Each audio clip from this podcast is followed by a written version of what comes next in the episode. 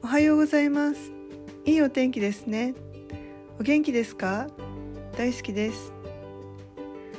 生まれてきた時から使い続けている体。年を重ねるほど気になるところが出てきますよね。例えば物を持ち上げるために使った腕は筋肉も縮んでしまいます。使い続ける日常があるから癖になるんですね。子供のお片付けのように出したものは出したところに片付けるといいですよね。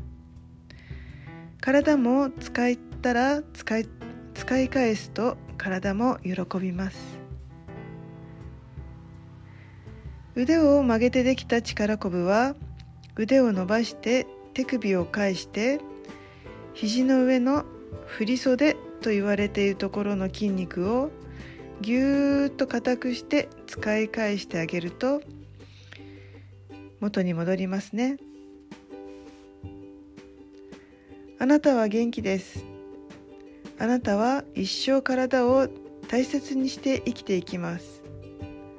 体が喜んでいます。あなたは価値のある存在です。